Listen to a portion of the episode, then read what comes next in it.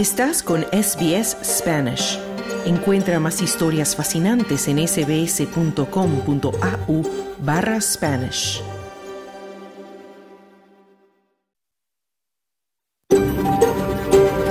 SBS, a world of difference. You're with SBS Spanish on mobile, online and on radio. Estás con SBS en español, en tu móvil, por internet, en tu radio.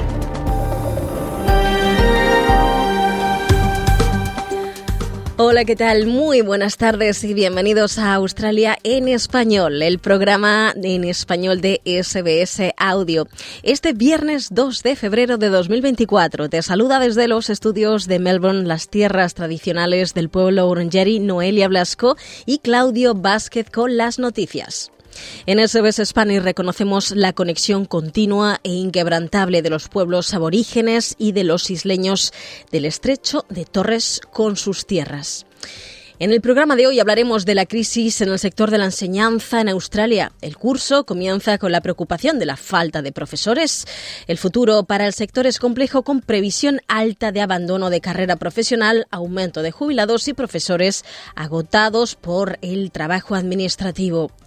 Por otro lado, el conflicto entre Israel y Palestina se extiende en la región producto de acciones de grupos militares defensores de la causa de los palestinos. Además, un ataque que deja a tres militares norteamericanos fallecidos, aumenta la tensión y tensa la relación entre Estados Unidos e Irán. Hablaremos de la última hora en El Salvador a dos días para la celebración de las elecciones y traeremos toda la información deportiva, todo esto hasta las dos de la tarde. Pero primero vamos al boletín de noticias con Claudio Vázquez.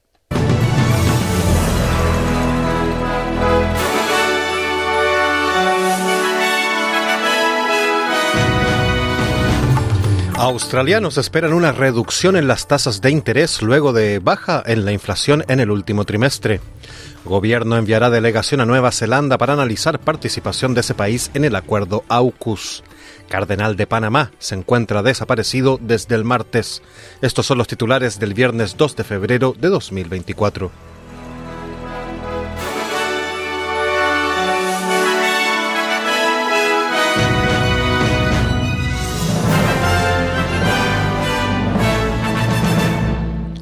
Muy buenas tardes. Comenzamos con noticias nacionales. La mayoría de los australianos espera que los tipos de interés bajen una vez que el Banco Central se reúna la próxima semana para celebrar su primera reunión de política monetaria del año, según un diputado federal.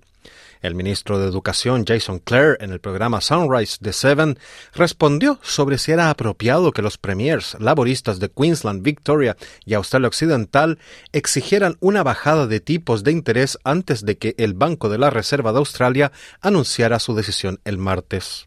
Well, I think all Aussies want to see interest rates go down. Ultimately, it's a matter for the RBA, though, and to get the RBA to cut interest Creo que todos los australianos quieren que bajen los tipos de interés. En última instancia, es una cuestión del Banco de la Reserva, y para conseguir que el Banco de la Reserva recorte los intereses, tenemos que conseguir que baje la inflación, y eso está ocurriendo. Esta semana tenemos buenas noticias al respecto. En términos mensuales, la inflación se ha reducido del 8,4 al 3,4% en 12 meses, lo que es muy positivo. Ya sabes, si puedes bajar la inflación, entonces veremos bajar los tipos de interés.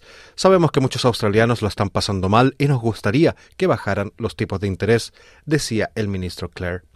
A principios de esta semana, las esperanzas de, de, que los tipos bajaran pronto se vieron avivadas por los datos de la Oficina Australiana de Estadísticas, que mostraron que la inflación anual se había reducido del 4,1% en el trimestre de diciembre frente al 5,4% del trimestre de septiembre.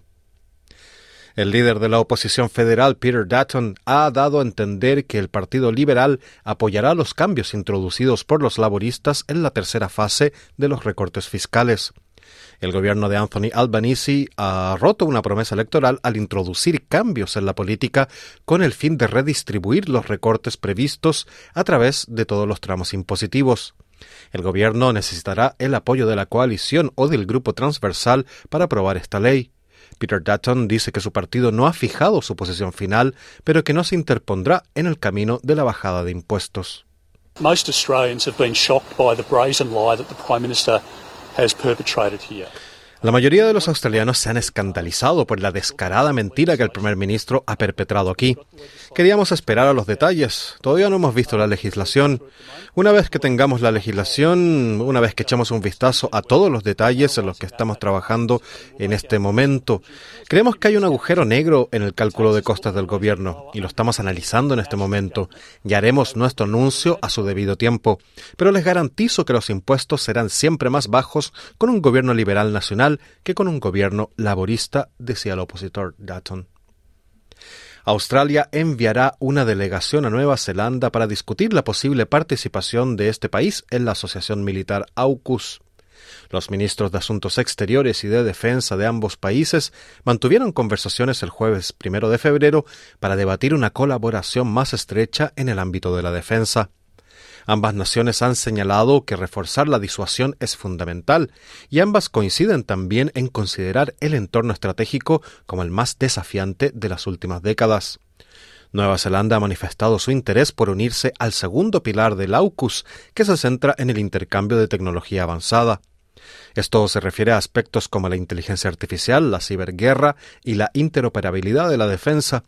Australia y Nueva Zelanda son aliados militares desde hace mucho tiempo. La ministra de Defensa neozelandesa Judith Collins, Judith Collins afirma que estrechar los lazos entre Australia y Nueva Zelanda es muy importante ahora más que nunca. We face a world of increased strategic competition and challenges increasingly nos enfrentamos a un mundo cada vez más competitivo y lleno de retos estratégicos. El orden basado en normas en el que confiamos como países democráticos está cada vez más amenazado. En este complicado entorno estratégico, una cosa está muy clara. Australia es nuestro amigo y socio más cercano, es nuestra familia y somos más fuertes cuando trabajamos juntos, decía la ministra Collins. Dos personas han muerto tras ser arrolladas por un tren de mercancías en el norte de Sydney. Los servicios de emergencia acudieron a la estación de Berowra hacia la medianoche tras recibir informes de que un hombre y una mujer habían sido atropellados. Según la policía de Nueva Gales del Sur, un hombre de unos 20 años estaba ayudando a una mujer de unos 30 años a salir de las vías cuando ambos fueron arrollados por el tren. Los paramédicos asistieron a la pareja, pero fueron declarados muertos en el lugar. Vamos ahora a noticias internacionales. El presidente de Estados Unidos, Joe Biden, ha emitido una orden ejecutiva contra cuatro colonos israelíes de Cisjordania acusados de agredir a palestinos y activistas pacifistas israelíes. La orden impone sanciones económicas y prohibiciones de visado a Estados Unidos. El objetivo de las sanciones es impedir que los cuatro colonos utilicen el sistema financiero de Estados Unidos y prohibir también a los ciudadanos estadounidenses que traten con ellos. John Kirby, portavoz del Consejo de Seguridad Nacional, comentó esto al respecto.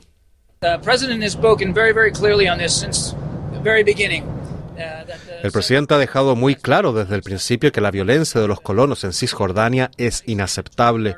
Seguiremos examinando las herramientas a nuestra disposición para hacerle frente, decía Kirby. La orden de Biden es una medida poco habitual contra el aliado más cercano de Estados Unidos en Oriente Próximo, que según él tiene derecho a defenderse. En otra faceta del conflicto palestino-israelí, en el noroeste de Turquía, un hombre armado tomó como rehenes a los empleados de una fábrica de Procter Gamble en una aparente protesta contra la campaña militar de Israel en Gaza.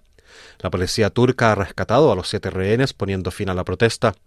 La oficina del gobernador de Kocaeli afirmó que los rehenes resultaron ilesos y añadió que la operación de rescate se puso en marcha tras fracasar las negociaciones con el secuestrador. El secuestrador entró a la fábrica de la zona industrial de, Gebse, en la provincia de Kocaeli, sobre las 15 horas del jueves y disparó al aire mientras parecía sostener lo que parecía un artefacto explosivo. Por otra parte, Estados Unidos está preparando una respuesta más amplia a un ataque con drones que mató a tres miembros del servicio estadounidense en Jordania. El ataque se atribuyó a la resistencia islámica en Irak, un grupo paraguas de milicias respaldadas por Irán, que incluye el grupo militante Kataib Hezbollah. El presidente Joe Biden no ha decidido aún cómo castigar a los apoderados iraníes, pero ha dicho que Irán es responsable de suministrar armas y entrenamiento a los grupos militares. Los líderes de la Unión Europea han acordado por unanimidad conceder 83 mil millones de dólares en nuevas ayudas a Ucrania tras superar semanas de resistencia por parte de Hungría. Antes de que comenzara la cumbre, los líderes de la Unión Europea presionaron a Hungría para que levantara su bloqueo, diciendo al primer ministro Víctor Orbán que tenía que elegir un bando ante el desafío existencial que supone la guerra de Rusia. La presidenta de la Unión Europea, Ursula von der Leyen, dice que el último paquete de ayuda debe, debía enviar un mensaje a Moscú. Today is indeed a very special day. Hoy es un día muy especial. El Consejo Europeo ha vuelto a confirmar el compromiso inquebrantable de Europa de apoyar a Ucrania. Todos sabemos que Ucrania lucha por nosotros, así que la apoyaremos con la financiación necesaria y le proporcionaremos la tan necesaria previsibilidad que merecen. Y creo que estos 50.000 millones de euros para cuatro años también envían un mensaje muy firme a Putin, justo antes del segundo aniversario de la brutal invasión, decía van der Leyen. En noticias de Latinoamérica, la Fiscalía de Panamá anunció el jueves que abrió una investigación por la desaparición del cardenal José Luis Lacunza, obispo de la diócesis, diócesis de David, quien fue visto última vez el martes al marcharse de su oficina en su automóvil. La diócesis de David informó en un comunicado este jueves que Monseñor José Luis Cardenal Lacunza oficialmente se encuentra desaparecido desde el martes 30 de enero de. El fiscal Javier Caraballo indicó que estamos frente a un caso delicado donde está la vida de una persona en peligro. La Cunza fue visto por última vez mientras conducía su vehículo en la ciudad de David, cabecera de la provincia de Chiriquí. La Cunza, quien vivía en Panamá desde la década de 1970, fue nombrado obispo en enero de 1986 y proclamado cardenal el 14 de febrero de 2015 por el Papa Francisco. Es el único cardenal de Panamá. También fue presidente en dos periodos de la Conferencia Episcopal Panameña. El, martes en la tarde, la Cunza salió de su oficina en el Obispado de David y abordó su vehículo y luego se marchó. Su desaparición fue denunciada a la Fiscalía por el personal de la diócesis. Jóvenes de Uruguay y Reino Unido podrán residir hasta por dos años en el otro país gracias a un acuerdo en vigor desde este jueves que les permite trabajar, estudiar o recorrer los países como turistas, anunciaron las autoridades. El cupo anual es de 500 ciudadanos para cada país y la visa especial se otorgará por orden de solicitud. Los postulantes deben tener entre 18 y 30 años y medios económicos para mantenerse. No hay requisito de idiomas ni de aptitudes previas. Tras la visita oficial del presidente Luis Lacalle Pou a Reino Unido en mayo de 2022, ambos países destacaron el interés de promover los vínculos bilaterales en aspectos comerciales, de seguridad y culturales. Este convenio de trabajo y vacaciones suscrito en agosto pasado es el primer programa de movilidad juvenil que el Reino Unido firma con un país de Latinoamérica, destacó la embajadora británica Faye O'Connor. La embajadora también resaltó el memorando de entendimiento sellado el mes pasado entre el British Film Institute y la Agencia de Cine y Audiovisual de Uruguay para promover la colaboración y eh, realizar eventuales coproducciones. Uruguay es un país de 3,4 millones de habitantes y una población que envejece cada vez más rápido y selló en el 2001 el primer acuerdo de movilidad juvenil con otro país en esta modalidad, conocida como Working Holiday. El primer país acordado fue Nueva Zelanda y le siguieron otros como Alemania, Australia, Francia, Japón, Países Bajos y Suecia y ahora se une el Reino Unido.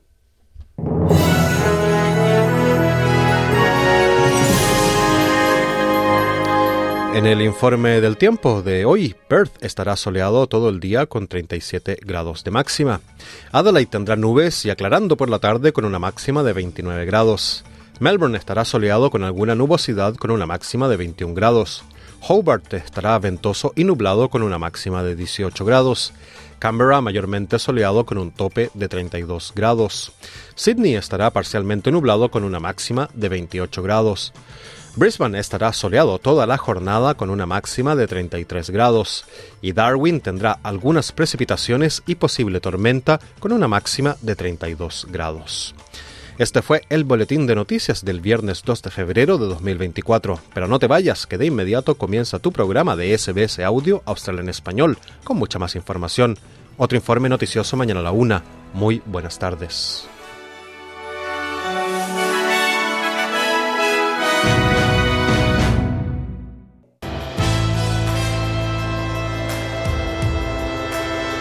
Bienvenidos. Aquí comienza SBS Audio. Australia en español.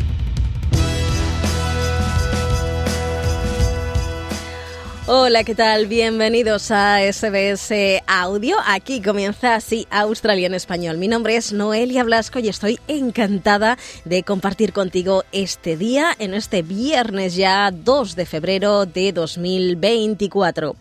En el programa de hoy hablaremos de la crisis que hay en este momento en el sector de la enseñanza en Australia. El curso comienza con cierta preocupación por la falta de profesores. El futuro para el sector es complejo con previsión alta de abandono de carrera profesional, aumento de jubilados y profesores agotados por las horas de trabajos administrativos. Por otro lado, el conflicto entre Israel y Palestina se extiende en la región producto de acciones de otros grupos militares defensores de la causa de los palestinos. Hablaremos también de la última hora en El Salvador, a dos días para la celebración de elecciones. Y traeremos, por supuesto, toda la información deportiva. Todo esto hasta las dos de la tarde. Comenzamos.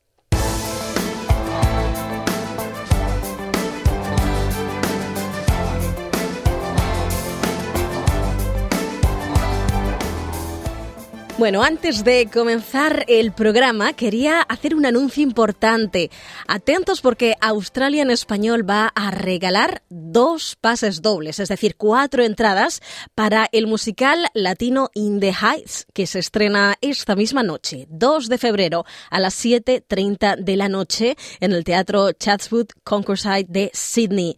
Eh, ¿Qué hay que hacer para conseguir estas entradas? Pues bueno, los interesados deberán mandarnos un mensaje mensaje por Messenger a nuestra cuenta de Facebook SBS Spanish, pidiéndonos esas entradas. Los primeros que lo hagan se llevarán esos dos pases dobles para que podáis ir con la persona que elijáis. Más adelante, durante el programa, pues volveré a recordar cómo conseguir esas entradas dobles para disfrutar del musical In the Heights.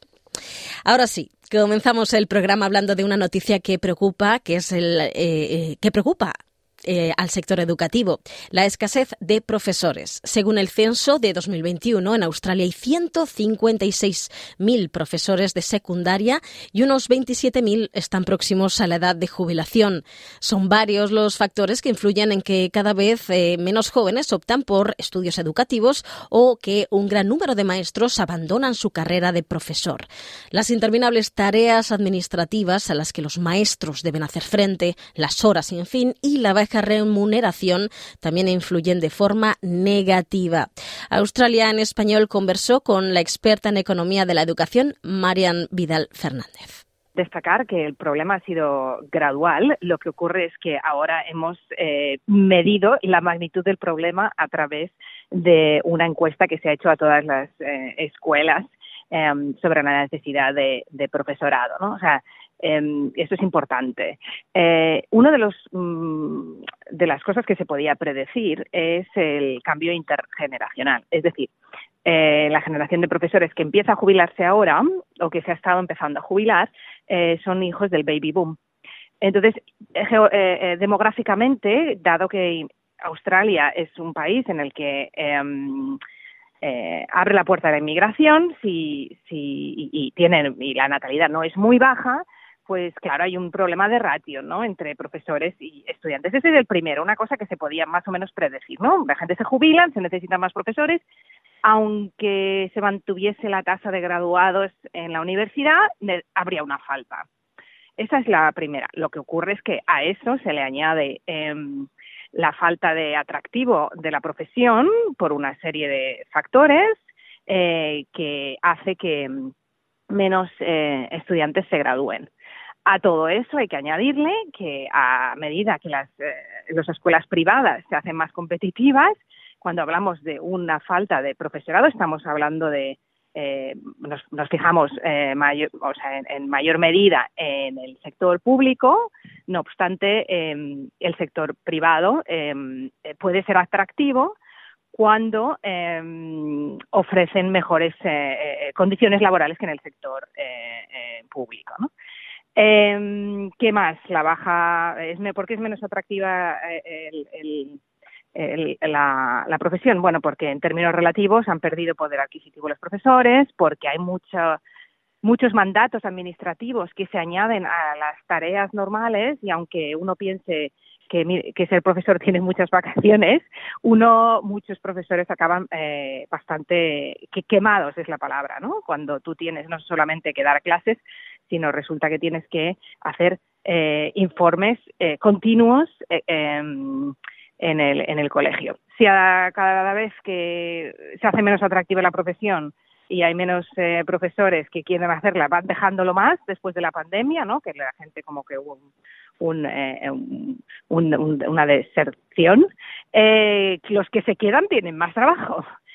Entonces no solamente se van los que se jubilan, sino los que hace poco que han entrado en la profesión, o bien un colegio privado, o bien lo dejan, o bien algunos prefieren hacer, en vez de ser permanentes, eh, casual, porque cuando eres casual, o sea, cuando eres un profesor eh, eh, un maestro como a, que te contratan a horas, no tienes que hacer tanta, tanta trabajo administrativo.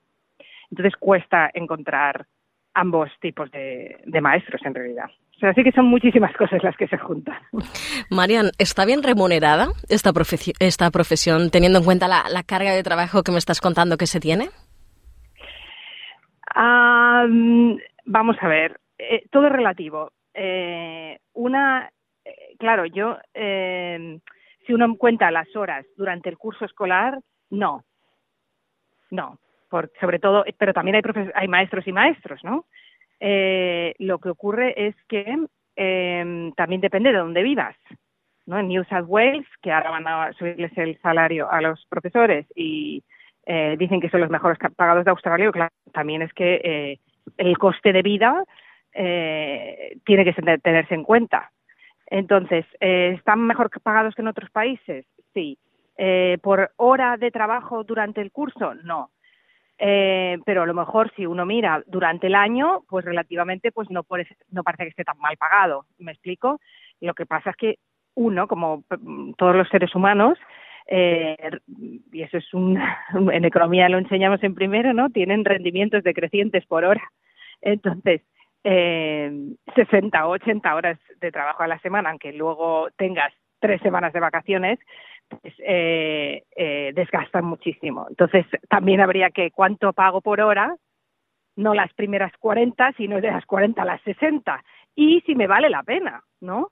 Eh, así que, bueno, no están mal pagados, pero es, pero es más eh, el problema no es tanto el sueldo, sino, uno, el coste de vida si estás cerca de la ciudad, si no, no tanto, pero sobre todo es eh, lo que sería la carga eh, laboral y mental eh, a, la que se son, a la que están sometidos los maestros en estos momentos. ¿Hay muchos profesores que se plantean dejar, abandonar la profesión en, en mitad de su carrera? Bueno, eso yo no lo sé, pero lo que la, la evidencia demuestra es que lo hacen. Entonces, ese es que es, es, es precisamente ese, ese estar quemado, ¿no? Porque, por ejemplo, si yo decido ser eh, abogado, yo sé que voy a tener que trabajar muchas horas y voy a co generalmente cobro mucho, ¿no? Entonces es como que uno ya sabe lo que se expone. Eh, creo que a lo mejor eh, eh, pues ser eh, maestro es una cosa vocacional y, y claro, uno quiere enseñar a los niños, resulta que se pasa más horas eh, haciendo informes eh, y asegurándose de que se cumplen leyes o mandatos del Departamento de Educación creados por gente que no está en las aulas, ¿no? Que eh, haciendo lo que realmente ellos eh, pensaban que iban a hacer, ¿no? Yo creo que ahí están, son un poco naif, ¿no? Los, los, la gente que hace la carrera luego eh, se enfrenta a una realidad que no es lo que esperaban y además por supuesto, otra vez todo eso añade carga, momento que cualquiera se quema, especialmente cuando tú no estabas esperando que ibas a tener un trabajo que te iba a dar tanta carga administrativa, ¿no? ¿Qué futuro espera este país en cuanto a profesorado y en cuanto pues a personas a mano de obra cualificada? El futuro depende de cuánto sea efectivo el gobierno en implementar medidas que realmente funcionen. Eh, se ha comentado y sería una, posiblemente una de las soluciones es temporalmente, claro, tenemos un problema a corto plazo y a largo plazo, ¿no? A corto plazo podemos eh, traer, han intentado traer profesores de otras profesiones, imposible por, por lo, que digo, porque en otras profesiones se cobra más, ¿no? Entonces, claro, por, tiene que ser vocacional, pero yo ya estoy cobrando X, ¿no? Como abogado o como profesor de universitario, pues eso ha sido un fracaso. Inmigración, se pueden traer profesores temporales de otros países en los que se habla inglés, pero eso es una, una medida a corto plazo para llenar el hueco. A largo plazo lo que hay que hacer es a través de, de, cambios en asignación de trabajos, es decir, eh, tener más soporte administrativo, más reparto de las tareas de los profesores y hacer la, carrera más, eh, más atractiva, incluso, eh, pues mm, hacer un, por ejemplo, un sistema de mentoreo, eso no está en la lista, pero eso es una idea que yo tengo, ¿no? Un sistema de mentoreo, por ejemplo, en zonas rurales para sponsorizar a estudiantes de secundaria para que hagan esa carrera, ¿no?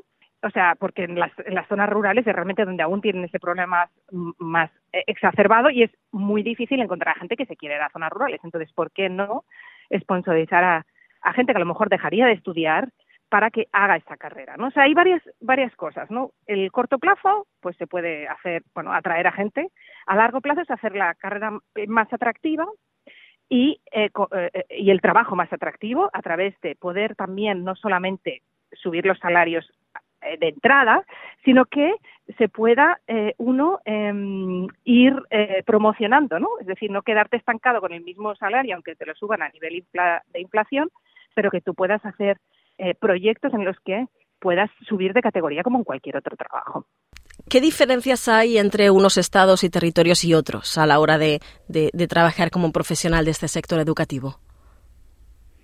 Bueno, eh, hay varias diferencias. Una es el coste de vida, ¿no? Un problema que a lo mejor mmm, eh, puede tener en New South Wales es, es el, en el tema del salario, es que si el salario se, se decide a nivel nacional, pues claro, eh, ahí hay un, un, un, problema más evidente en cuanto a cu cuán atractiva es la, profesión. La segunda es cuántas zonas rurales tenemos, ¿no? Porque claro, eh, ahí es donde faltan más profesores y donde cuesta más llevarlos. La tercera es que hay decisiones eh, de currículum que se deciden a nivel estatal. Entonces ahí los estados tienen un poco más de, eh, de flexibilidad en cuanto a hacer decisiones que puedan beneficiar al estado en concreto y puedan hacer su sistema educativo mejor. No pueden de eh, decidir cosas de salarios, pero en cuanto al currículum lo pueden cambiar de manera que sea más o menos atractiva. Entonces, eh, eso es una manera eh, relativamente fácil que a nivel estatal eh, pueden eh, mejorar y adaptarse a, las, a, la oferta que tienen de, de profesores y al currículum. ¿no?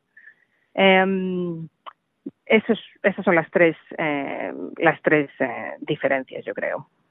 María, no sé si sabrás eh, responderme a esta pregunta. ¿Sabes cuál es el ratio de alumnos por profesor y si, si es demasiado elevado, como en algunos países que llega a, quemar realmente al, al profesional de, de, la educación y al no poder hacerse cargo realmente de tantos niños en clase? Mira, no te puedo responder esa pregunta eh, y además creo que como figura individual no es muy útil porque eh, el ratio depende, eh, depende de la falta de profesores que haya y de la situación en la que estemos. Es decir, en, en una eh, zona rural a lo mejor parece relativamente bajo el ratio, pero cuando faltan profesores tienen que unir muchas clases, ¿no? Eh, y, y el, aquí en la ciudad a lo mejor el ratio es de 1 sobre 25 más o menos 26, entre 26 y 30, ¿no? Pero tienen siempre al mismo profesor y tienen una estabilidad. ¿No? Eh, y no tienen que unir clases entre year 2 y year 3 porque les está faltando gente, etcétera, etcétera. Y, y, y, esa estabilidad del profesor. O sea que el ratio importa, pero es muy variable. Importa más esa varianza, ¿no? Que no eh, el número exacto en, en media de, eh, eh, nacional o estatal. Pero claro, eh, si tienes un teacher, o sea, un montón de teachers de estos eh, casual, que porque no tienes profesores y metes a los estudiantes en una clase sin hacer nada, porque eso es lo que pasa, ¿eh? eso es lo que ocurre. O sea, los ponen ahí cuando faltan los profesores porque tienen están de baja, tienen hijos, eh, se encuentran mal, están quemados, eh, tienen baja de depresión, ponen a los niños, aunque sean 10 de Year 12, em, en una clase en la biblioteca y les dicen a hacer lo que podáis durante días porque no tienen nadie que contratar. Claro, ¿qué ratio, qué más queda que sean 10 que sean 15? ¿No? O sea, el sort, el, en el shortage of teachers em, el ratio es menos, menos relativo, ¿no? Entiendo. Bueno, pues Marian Vidal Fernández, como siempre, un placer poder hablar contigo. Gracias por acompañarnos. A ti, muchas gracias.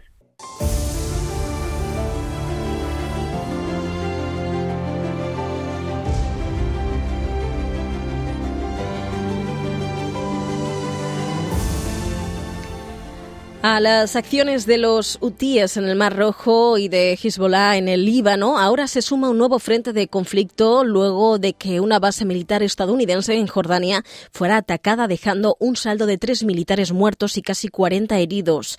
Estados Unidos culpa a Irán de financiar a los responsables.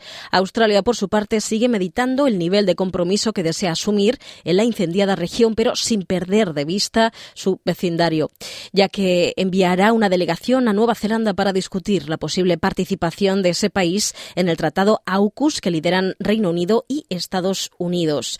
Nuestro compañero Claudio Vázquez conversó de estos temas con el experto en política internacional, Miguel Ijar, quien comienza hablando de la posible respuesta del gobierno de Joe Biden al ataque sucedido en Jordania. Por un lado, tenemos a, a los políticos del Partido Republicano, especialmente voces en el Senado como la de Lindsey Graham, el senador Lindsey Graham, que llaman justamente a un ataque frontal contra Irán como respuesta a, este suceso y en respuesta a las tres vidas de, de militares estadounidenses que han que, se perdieron en el ataque.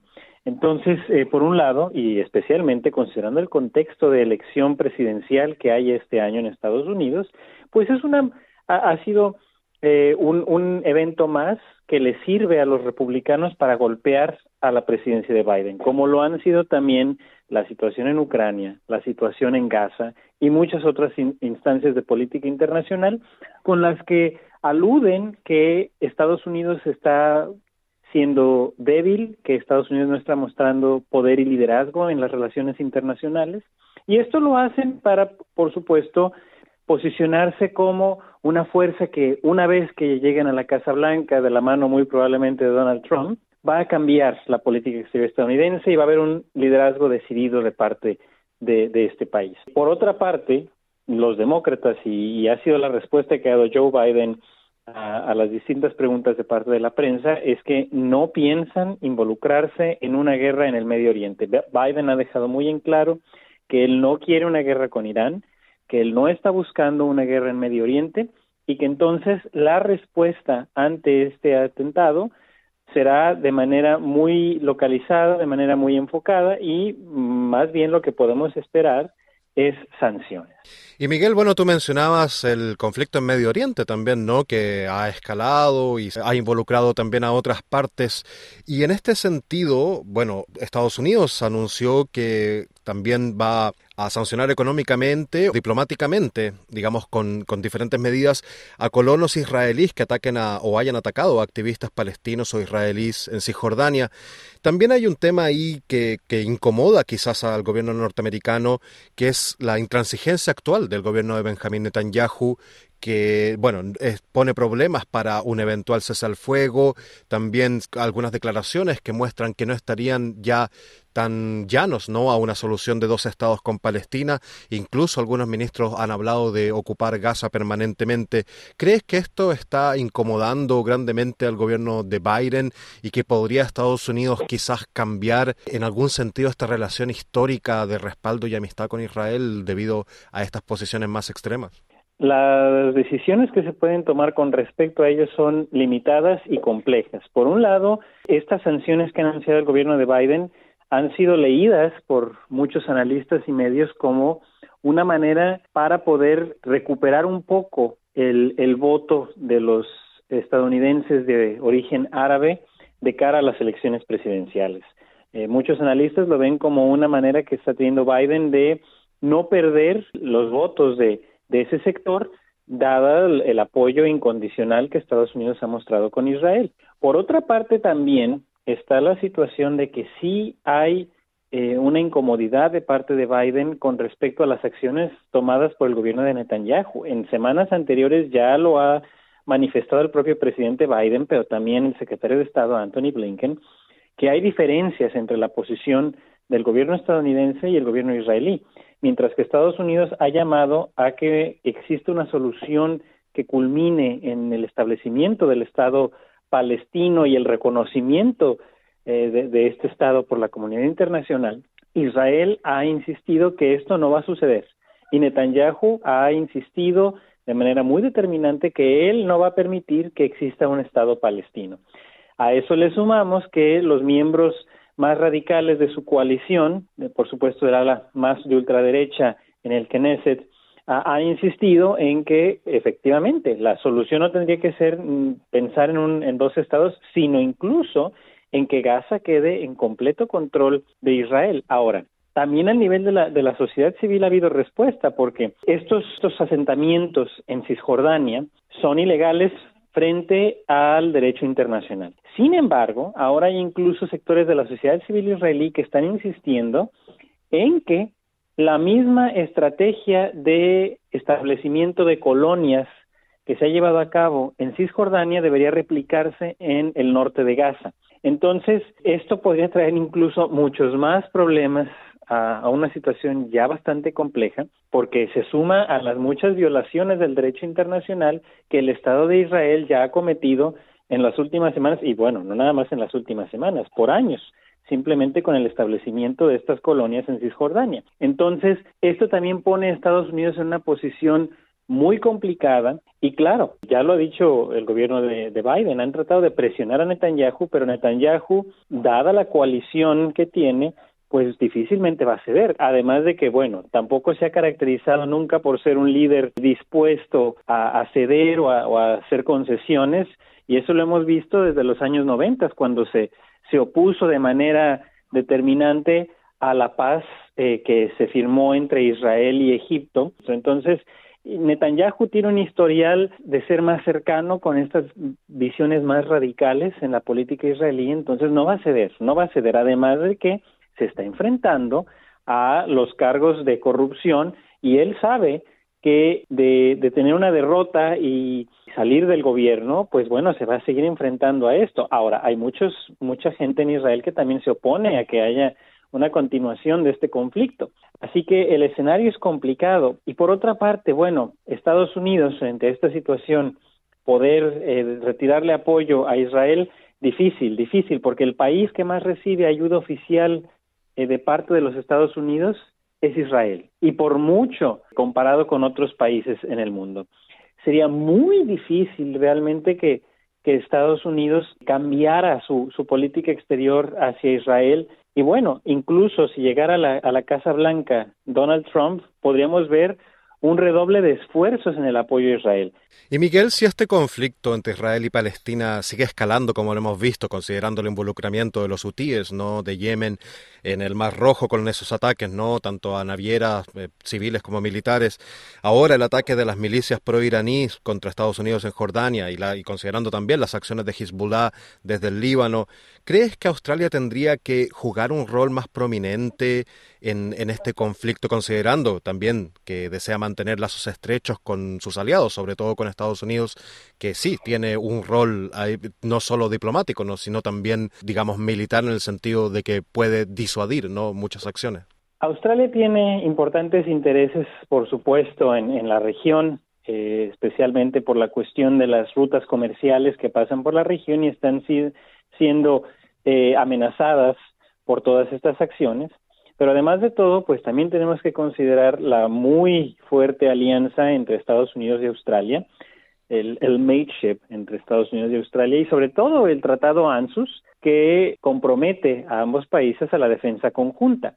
Aquí la, la gran cuestión es cómo se interpreta esta cuestión de la defensa conjunta de parte del, gobierno, porque bueno, ya lo vimos cuando sucedieron los ataques del 11 de septiembre del 2001 contra Estados Unidos, que el, gobierno de entonces de John Howard decidió justamente invocar dicha cláusula en, en, el Tratado ANSUS y decir, bueno, pues es, Australia está obligada a ir con Estados Unidos a Afganistán, y, a Irak, dado esta, esta situación en la que el país fue atacado. Y bueno, tenemos que responder y ayudar a nuestros aliados. Entonces, cualquier ataque en este sentido que pueda tener una una prominencia mayor que, por ejemplo, la, la, que se acaba de dar en Jordania, pues pudiera llevar a que Estados Unidos tenga una presencia más enfática en la región, que se involucre más en la región y eso quizás pudiera arrastrar a Australia, simplemente por, por las cuestiones técnicas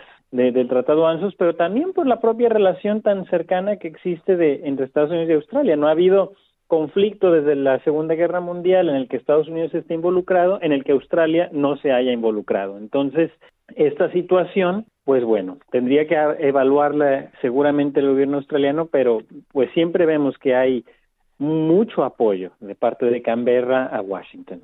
Y siguiendo con temas de Australia, ¿no? De política exterior, se acaba de anunciar que nuestro país enviará una delegación a Nueva Zelanda de alto nivel para analizar un posible involucramiento de este país en el acuerdo AUKUS.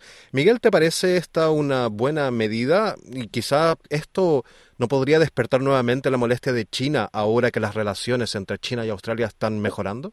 Pudiera ser un motivo para que China proteste, pero por otra parte también creo que hay un, están leyendo eh, los líderes en, Australia, Estados Unidos y Reino Unido eh, la posibilidad de que el actual gobierno decida formar parte de ello.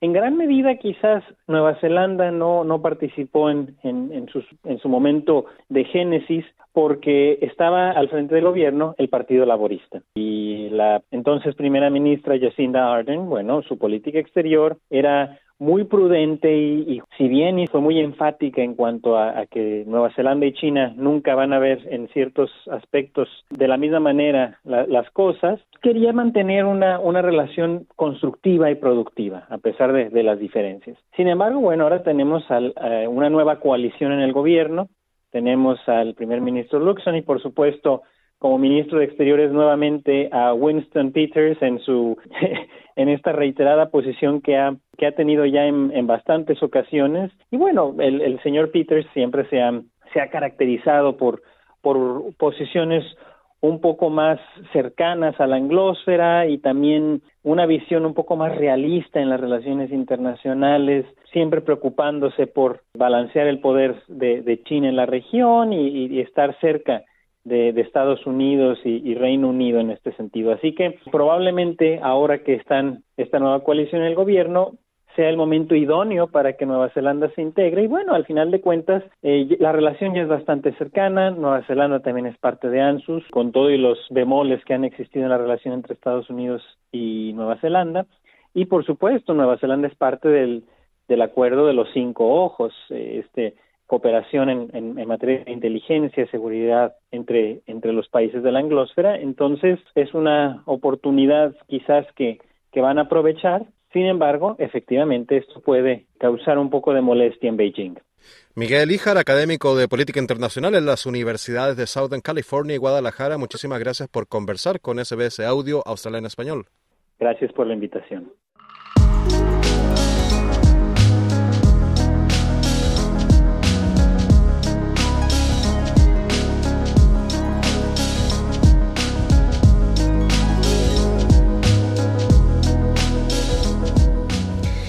Bien, pues continuamos en Australia en español cuando es la una de la tarde y 48 minutos. Se acercan las elecciones en El Salvador. Nos encontramos apenas a dos días de que se celebre esa gran cita. Vamos a dar todos los detalles. Nos trae la última información Wilfredo Salamanca. El domingo 4 de febrero, El Salvador realizará elecciones presidenciales y legislativas en las que el mandatario Nayib Bukele buscará la reelección a pesar de que la constitución lo prohíbe, pero goza de alta popularidad. El debate público está centrado en el régimen de excepción vigente desde marzo de 2022 que ha llevado a la cárcel a más de 70.000 presuntos pandilleros y ha dejado poco espacio a otros temas sin que Bukele presente nuevas propuestas. Con una grabación de menos de un minuto difundida en redes sociales, la radio y la televisión, Bukele apuntala la campaña a favor de su partido Nuevas Ideas para que mantenga la mayoría absoluta en la Asamblea Legislativa. Queremos que todos los salvadoreños puedan elegir que sigamos el camino que nos hemos trazado. Por eso les pido que voten por la bandera de nuevas ideas para presidente. Y es importante recordar que en esta elección también hay que votar por la Asamblea. Necesitamos que elijan diputados de nuevas ideas para que podamos mantener la mayoría calificada y seguir protegiendo los logros en seguridad. Con tan solo un diputado menos, se pone en riesgo la guerra contra las pandillas y perderíamos todo lo conquistado hasta ahora. Las encuestas en El Salvador pronostican que el presidente Nayib Bukele y su partido Nuevas Ideas arrasarán en las elecciones presidenciales y legislativas. Según el candidato a la reelección, sin la mayoría calificada no se podría aprobar el régimen de excepción, ni elegir magistrados de la Corte Suprema de Justicia, ni al fiscal general, ni profundizar la reforma judicial. La oposición podrá lograr su verdadero y único plan liberar a los pandilleros y ocuparlos para regresar al poder. Bukele compite con una oposición dividida y con mínimos porcentajes de aceptación porque no logró capitalizar el descontento de diferentes sectores sociales por las violaciones a los derechos humanos cometidas durante el régimen de excepción. Los opositores tampoco han sacado réditos a la inconformidad ciudadana por la crisis económica de El Salvador. El investigador Joao Picardo resume la encuesta presentada por la Universidad Francisco Gavidia. El presidente tiene un registro de, digamos, un pronóstico de votos del 70%. Eh, los demás partidos están muy bajos. De hecho, medimos si conocían o no a los candidatos. Si la gente no conoce a los candidatos, no ha habido campaña porque no han tenido fondos. Entonces hay una ventaja muy clarísima en el caso del presidente. Y en el caso de diputados, eh, considerando las marcas, porque entregamos papeletas, eh, prácticamente se pronostica una asamblea de 57, 58 diputados de Nuevas Ideas, de 60, uno o dos diputados de Arena y un diputado del PDC por San Miguel. La derechista Alianza Republicana Nacionalista Arena postula al empresario Joel Sánchez, quien ha tenido poca exposición mediática durante la presente campaña que este gobierno ha creado una política de miedo, aparte de una política de marketing que, le, que le ha permitido hacer creer a los ciudadanos que los demás partidos políticos de oposición están muertos. Pero eso no es cierto, porque la ciudadanía, cada vez que nosotros nos acercamos a ellos, caminamos territorio, hablamos directamente con ellos, nos expresan algo muy diferente. Nos expresan el deseo del cambio real, nos expresan que se equivocaron, dándole el voto de confianza a este gobierno que hoy en día tenemos. Mientras el ex guerrillero Frente Farabundo Martí para la Liberación Nacional FMLN compite con Manuel Flores, quien antes fue diputado del Partido de Izquierda. Las dictaduras son un fracaso y no queremos nuevamente que ese sea el destino de nuestro país. Ya en 1992 salimos de ahí y no pretendemos regresar nunca más. Pese al panorama crítico de cara al próximo 4 de febrero, los partidos de oposición a Nayib Bukele cifran sus esperanzas en lograr convencer al 21% del electorado que piensa abstenerse de votar o anular su voto. Para SBS Audio informó Wilfredo Salamanca.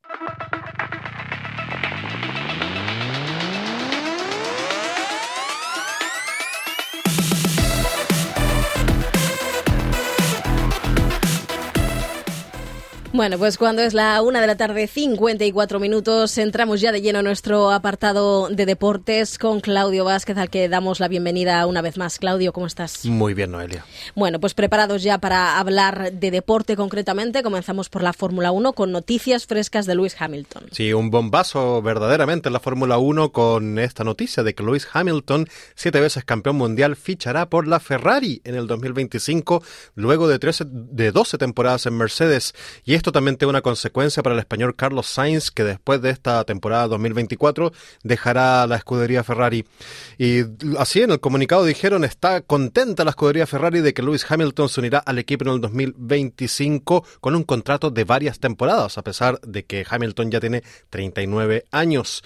Y había renovado recientemente Hamilton con Mercedes, sin embargo tenía una cláusula de salida. Y como decíamos, ocupará la plaza del español Carlos Sainz, que quizás no muy contento obviamente por la noticia, anunció que saldrá, aunque todavía no tiene equipo. Y dijo que lamentablemente ya no seguiremos juntos al final del 2024 y no sé cómo se concentrará Carlos Sainz en este, este año con esa noticia de que tiene que dejar el, la escudería del cabalino rampante. Y con esto, Charles Leclerc, el otro piloto, el monaguesco de Ferrari, será el compañero de Hamilton, que recordemos que Hamilton tiene la, el récord de victorias en Fórmula 1 con 103 y comparte con Michael Schumacher el récord de títulos mundiales 7, eh, uno con McLaren y seis con Mercedes. Así que una noticia bastante importante en la Fórmula 1. Desde luego que si cambiamos de deporte, hablamos ahora de fútbol, concretamente de los Socceroos. Cope de, Asia, Australia se enfrenta a Corea del Sur. Sí, hay que verlo de madrugada a las dos y media de la mañana en la Copa Asia, porque ya están listos todos los partidos y los Socceroos van a enfrentar a Corea del Sur, como digo, a las dos y media, un partido que se juega en Qatar. Y digamos que los Socceroos han sido bastante criticados por su desempeño en este torneo, a pesar de haber ganado tres partidos y empatado solo uno, pero se les ha cuestionado su poco lúcido y, digamos, rendimiento que no ha encantado a la gente, su ritmo de juego, ni tampoco poco su ataque, pero bueno, el, Matthew Ryan, el portero y capitán, dijo que esto era fútbol y que lo importante es ganar y no gustar. Y Corea del Sur, por su parte, viene de empatar con Arabia Saudita, luego de 120 minutos lo superó por penales, así que podríamos decir que quizás vienen un poco cansados, ¿no? Los jugadores coreanos, pero nunca se sabe, algo que podrían aprovechar los Osis. Y los otros cruces de cuartos serán entre Tayikistán y Jordania, Irán contra Japón y Qatar contra Uzbekistán. Así que si vencen los Socceroos, podría abrirse un camino, tal vez, para levantar la Copa Asia en Qatar. Seguimos con fútbol, pero nos vamos hasta España. Hablamos de la Liga porque el Real Madrid recupera el liderato de la clasificación tras una nueva victoria. Así es, en partidos atrasados luego de la Supercopa de España en el Coliseum, el Getafe no pudo con el Real Madrid. Así los merengues vencieron por dos goles a cero con doblete del delantero José Lu que está comenzando a brillar luego de una temporada algo opaca. El primer gol llegó rápidamente a los 14 y luego el segundo a los 56. Malas noticias, eso sí, para el Real Madrid porque Chuamení se quedó fuera, se va a quedar fuera del derby con el Atlético Madrid por amarillas y también Rudiger que salió con molestias en el medio tiempo. Así que el Real Madrid con este triunfo se queda en la punta con 57 puntos, dos más que el Girona y tercero queda el Atlético de Madrid con 47 puntos que pretende recortar distancias en el derby del domingo. Y rápidamente acabamos ya los deportes hablando de fútbol inglés con la Premier. En la Premier se cerró la fecha número 22 con dos partidos. En uno, el alicaído Manchester United venció en una guerra de goles al Wolverhampton por 4-3 en un final bien loco que, en, bueno, el Wolverhampton empató en el minuto 95, pero lo dio vuelta en el 97 el Madrid. Y en el otro partido, el West Ham United empató de local con el Bournemouth. Así que la Liga Premier sigue emocionante con el Liverpool a la cabeza con 51 puntos, seguido por el Manchester City con 46 y un partido menos Noelia. Gracias, Claudio, como siempre. No, no hay de qué. Pues nosotros ya nos preparamos para despedirnos. La próxima cita en español será mañana a partir de la una de la tarde. Gracias a todos los que han participado en nuestro concurso para conseguir unas entradas para el musical latino In the Heights. Ya tenemos agraciados. Nosotros nos marchamos con música. Hasta mañana. Dale un like, comparte, comenta. Sigue a SBS Spanish en Facebook.